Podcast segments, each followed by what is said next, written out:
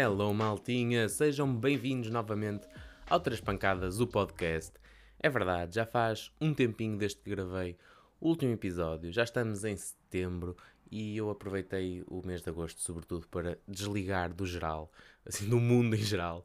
E, e agora que voltamos a setembro, a organizar as, as nossas rotinas, a voltarmos a agendar todos os nossos compromissos, estamos aqui a reestruturar as nossas vidas e neste reentré profissional, penso também que era a altura perfeita para o podcast voltar, com um genérico mais leve para não terem que levar comigo a dizer bosta tanto tempo seguido e tanta coisa que aconteceu nos últimos meses. Eu já tinha saudades, já tinha saudades de ir para aqui fazer a minha mini teleterapia, mas hoje quero começar o episódio por fazer um throwback assim muito rápido estes últimos meses, ou este último mês sobretudo, de verão. Tanta coisa que aconteceu. Bem, temos um novo monarca em Inglaterra, a rainha foi à vida dela, temos agora o rei Carlos III. Também em Portugal, à nossa escala, temos uma, uma, ai, uma trocança. temos uma mudança de cargo. Uma mistura de mudança com troca. Bem, estou on fire.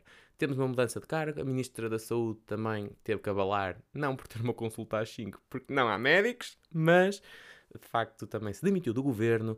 Entretanto, a Anitta assinalou um marco histórico com uh, o primeiro Grammy para um artista brasileiro. Os Coldplay levaram Portugal à loucura com aquelas filas intermináveis que depois vieram a ser confirmadas mais de três datas de concerto. Loucura, né? Os picos de calor que nos mataram e que suamos que nem porcos, se forem como eu. E depois terminamos o verão em beleza com António Costa a dar 125 euros aos portugueses. Bem, na última semana, eu acho que se me dessem um euro por cada meme que eu vi do António Costa a mandar 125 paus por MBA ao pessoal, eu ganhava tipo muito mais que 125 paus, na verdade. Ah, e esqueci-me aqui de um apontamento muito importante. A Apple lança dois novos modelos de iPhone que voltam a subir os preços, ou seja, uhul, preço a disparar, e depois que são basicamente super parecidos aos antigos. O que é que a Apple está a fazer da vida, gente? Não, não percebo. Que tristeza que isto tem sido. De facto, uma pessoa não pode estar ausente um mês sem podcast, que o mundo dá aí 500 mil voltas. Mas pronto, está feito assim este balanço dos últimos tempos. Vamos passar ao episódio em si. E eu esta semana queria muito pegar aqui neste final de verão também, aqui fazendo ponto aos últimos temas, e, e mesmo o episódio em si, o Bye Bye Summertime. Eu sinto mesmo que aquele cheirinho a verão já está assim, já está nos resquícios, estão a ver? Já vai assim no final, acho que já começa a vir aquela aquele mood de outono.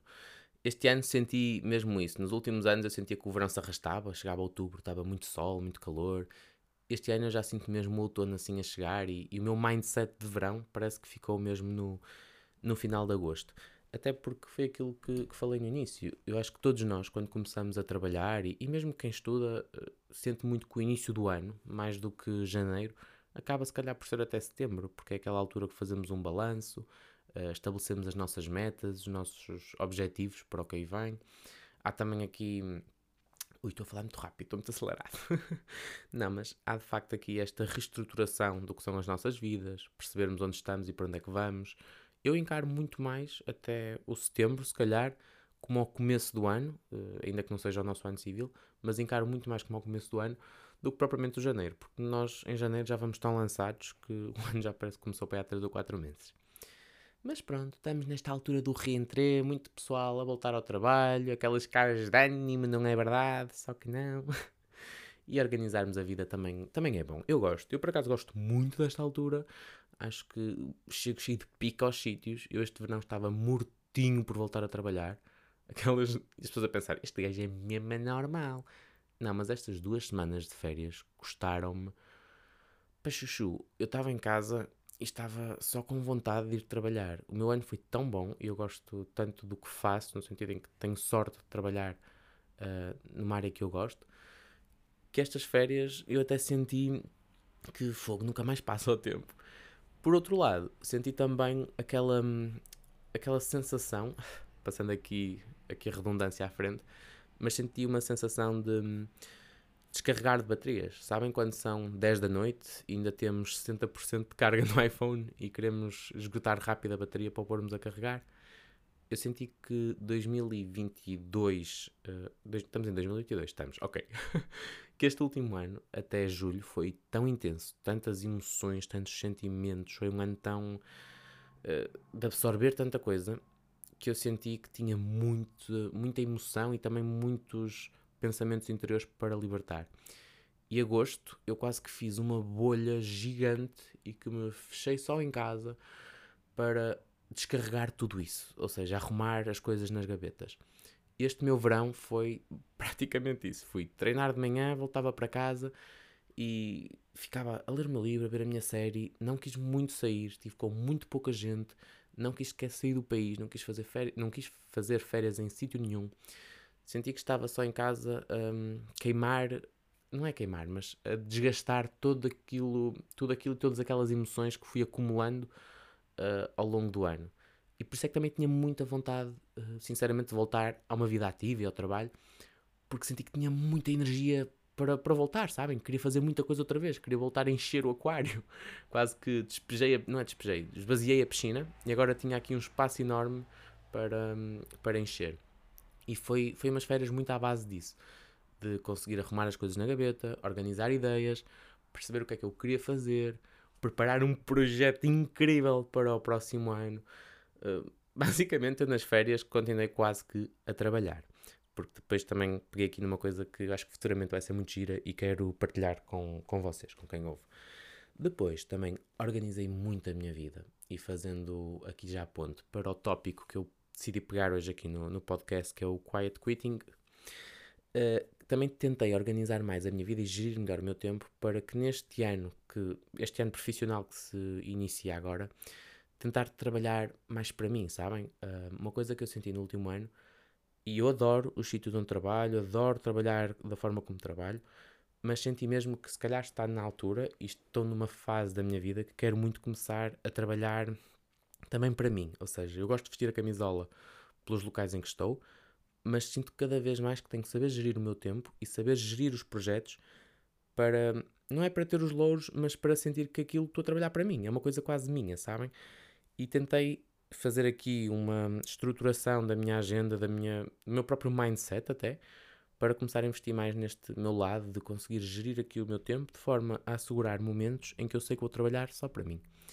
Não sei de que forma é que isto ainda vai ser, em termos de freelance, de projetos que venham para aí, mas é um dos meus objetivos para este próximo ano, é levar esta luta a cabo, tentar de facto trabalhar nos outros sítios que, ou melhor, trabalhar para conta de outrem para também ter algum retorno e, e saber que tenho essa estabilidade, mas investir metade do meu tempo a trabalhar para mim a tentar dar os primeiros passos enquanto trabalhador independente. Isto se calhar só assim um bocado estranho, mas é uma coisa que eu quero muito uh, fazer, ou seja, tentar dividir a minha agenda para metade do tempo trabalhar para os outros e metade do tempo trabalhar para mim.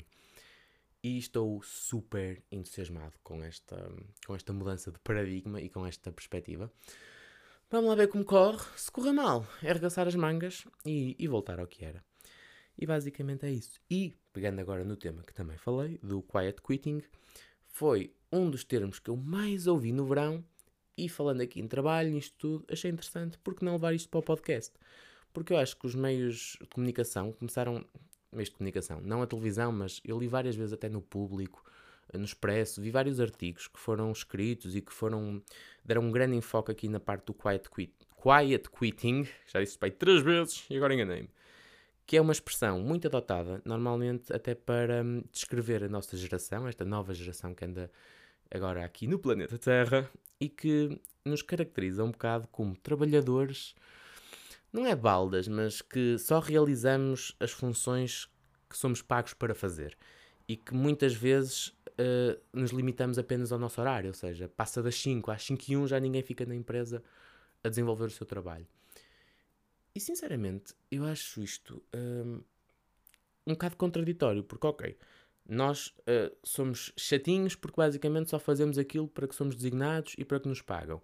Uh, somos muito chungalhosos porque não ficamos a fazer horas extra. Mas depois eu pergunto-me: faz sentido um, o sistema que nós temos de trabalhar por horas e não por objetivos? Eu, eu pensei nisto muito, uh, pensei, ni ai, pensei muito nisto durante o verão. E depois também vinha-me sempre uma pergunta que é, nós ao fazermos esta caracterização da sociedade, do quiet quitting, de que nós somos cada vez mais tipo vidrinhos de cheiro e que só fazemos as nossas funções, não somos polivalentes ou não metemos a mão na massa, não vestimos a camisola pela empresa, que eu acho que é completamente errado, não está também a limitar, se calhar ao mínimo, uh, ou melhor, não estamos a limitar ao mínimo exigível para evitar despedimento. Tipo, percebem o que é que eu quero dizer? Será que quiet quitting é limitar ao mínimo aquilo que nós desempenhamos no nosso trabalho para não sermos despedidos? E pensei muito nisso, porque eu acho que a nossa geração, sobretudo, não é valorizada. Ou seja, primeiro, cada vez mais as entrevistas de emprego uh, são com um monte de qualificações que quase ninguém tem. É quase pedir o impossível para receber nada. Nós vamos receber 0 euros e temos que ter X qualificações para poder ficar no cargo. E eu acho que o mercado está a ficar cada vez mais, não quero dizer injusto, mas cada vez mais agressivo. De não responderem, de quando respondem pedem mil e uma coisas e dão um retorno uh, quase nulo. E eu achei este termo muito interessante, porque caracterizar a nossa geração ou apelidar-nos de quiet quitters uh, acho que é um bocado chunga, gente. Uh, há aquela perspectiva sempre, no meu tempo é que era, na minha altura eu fazia, não sei o quê. Eu acho mesmo que a minha geração, e, e pronto, é puxar a brasa à minha sardinha e defender a minha tribo, mas é verdade. Eu acho que esta geração que vem aí está a saber lidar muito bem com tudo isto que está a acontecer. Eu gostava de ver o pessoal dos 30, 40, 50 a lidar com todas estas mudanças de paradigmas tecnológicas, uh, sociais, sobretudo, como nós estamos a lidar. Até pelo que está a acontecer da pandemia e da nova forma de nos relacionarmos com as pessoas, de voltarmos ao trabalho em formato presencial, estão a ver? A sério gostava de ver toda a gente a lidar com isto da forma como a nossa geração lida. Porque eu sinto que levamos aqui um, um fosso muito grande, que foi, acabamos, da, acabamos a faculdade e o mercado está literalmente nas ruínas. E as pessoas, é muito fácil apelidarem-nos de preguiçosos, ou que não temos amor aos sítios a que trabalhamos, mas o mercado também não é muito justo connosco e não é muito aliciante, ou não nos dá grande vontade de querer ficar nele, porque não temos os benefícios que se calhar há uns anos tínhamos. E outra, outra regra ou outra comparação que eu ia fazendo na minha, na minha cabeça é: há uns anos, sei lá, os meus pais, quando entravam no mercado de trabalho, tinham muito mais estabilidade e até consciência ou, consciência ou intenção de progressão no futuro muito mais estável do que nós. Eu, eu penso mesmo que não sei se daqui a 10 anos vou estar a fazer o que estou a fazer hoje e sei que dificilmente vou estar. Porque há aqui uma.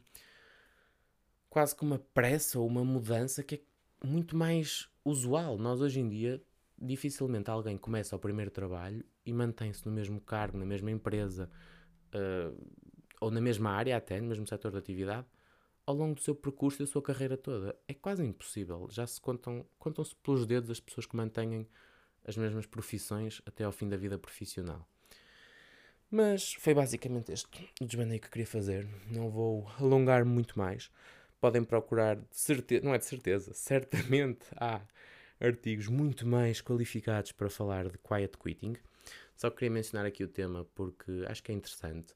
Houve assim uma grande aplicabilidade e uma grande caracterização desta nova sociedade como quiet quitters e quis trazer aqui alguma coisa lúdica e alguma coisa interessante para melhorar a vossa, o vosso know-how, a vossa cultura neste primeiro episódio. Já sabem que depois daqui é só jabardar e vai ser sempre a descer, não é?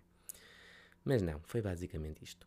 E agora, sem mais demoras, porque isto se mantém e é uma das rubricas que eu gosto neste podcast, aliás, se gosto, é porque ainda continua, né? Vamos à publicidade paga por mim, yeah, investidores zero, continuamos sem, mas vamos à publicidade paga por mim, que é uma das coisas que eu guardei assim para discutir aqui convosco. Vamos todos fingir que esta publicidade não foi paga pelo idiota que faz o podcast. Ora, muito bem, malta. Este verão eu fiquei viciado numa série. Ainda estou viciado porque ela ainda está ongoing, que é uh, House of Dragon, a Casa do Dragão. Que para quem ainda não ouviu falar, primeiro, se não ouviste, é porque és um ET de certeza. Isto é a série mais badalada do verão. Do verão. Mas House of Dragon é basicamente a prequela da Guerra dos Tronos, é a história que antecedeu. Uh, o, o, não, é, não é o roteiro, que estupidez, não estou em modo de férias, mas que antecedeu a história ou a narrativa que é depois uh, descrita na, na, na, Guerra dos Tronos. E é uma série que está só incrível. Primeiro, os efeitos especiais eu acho que estão muito bons. O argumento em si eu acho que está muito bem escrito e estou completamente viciado. Eu acho que também a expectativa já vinha grande um, de, da Guerra dos Tronos, obviamente. Todos ficamos assim com a pulga atrás da orelha de perceber o que é que tinha acontecido à dinastia Targaryen, o que é que tinha sido dos antecessores, antecessores, é assim, né? É, antecessores da Daenerys. E esta série, eu acho que para já, claro que ainda falta ver muita coisa, ainda só saíram três episódios até à data, sai nesta segunda-feira um novo episódio. Uh, mas acho que está a corresponder um bocado às expectativas. Acho que vai ao encontro daquilo que se esperava e espero mesmo que dê a quem vê e, e aos fãs da, deste, deste universo da Guerra dos Tronos, que dê também aqui as respostas que faltavam e, e, assim aquele desvendar um bocadinho do que é que aconteceu naquela altura para se ter chegado até à extinção dos Targaryen. E sem mais demoras, vamos para a reta final do podcast para terminarmos em beleza com aquele conteúdo útil que muda vidas, que todos vocês já sentiam falta Vamos àquele fun fact da treta para aliviar a tensão e para. para olhem, basicamente para acabar com isto, que já estou para aqui a meter nojo.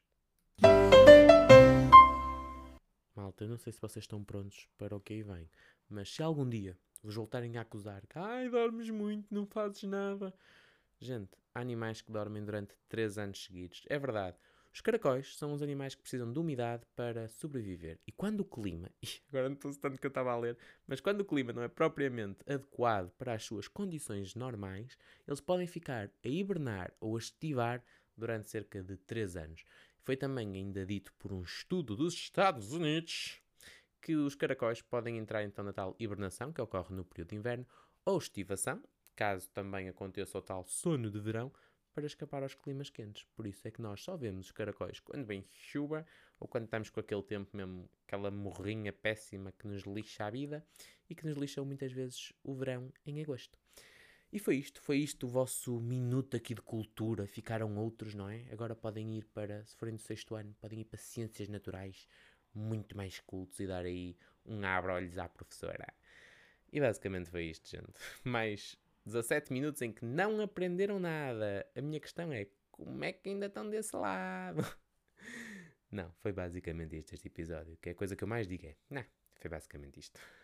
Vamos lá terminar isto, que é para não meter muito nojo. Ora, muito bem, gente. Obrigado aos resistentes que ficaram até ao fim, por pena, caridade, ou quer que tenha sido. E bora lá pegar nesta motivação toda, neste boost de energia, e vamos regressar ao trabalho, assim, x de vontade, a partir pedra, um ano incrível, porque a vida começa onde a tua zona de conforto termina. Agora estava a ler ali um post-it que tinha na parede. Não sei para que é que eu ainda ponho estas coisas. Eu às vezes. Enfim, que Deus Nosso Senhor tenha caridade de mim. Olhem, gente, não chatei mais ninguém. Vamos lá terminar com isto que já está a me meter nojo. Por isso, vejo-vos no próximo episódio. Até lá, juízo. Sejam felizes e bora lá voltar com tudo à nossa vida profissional. Fiquem bem.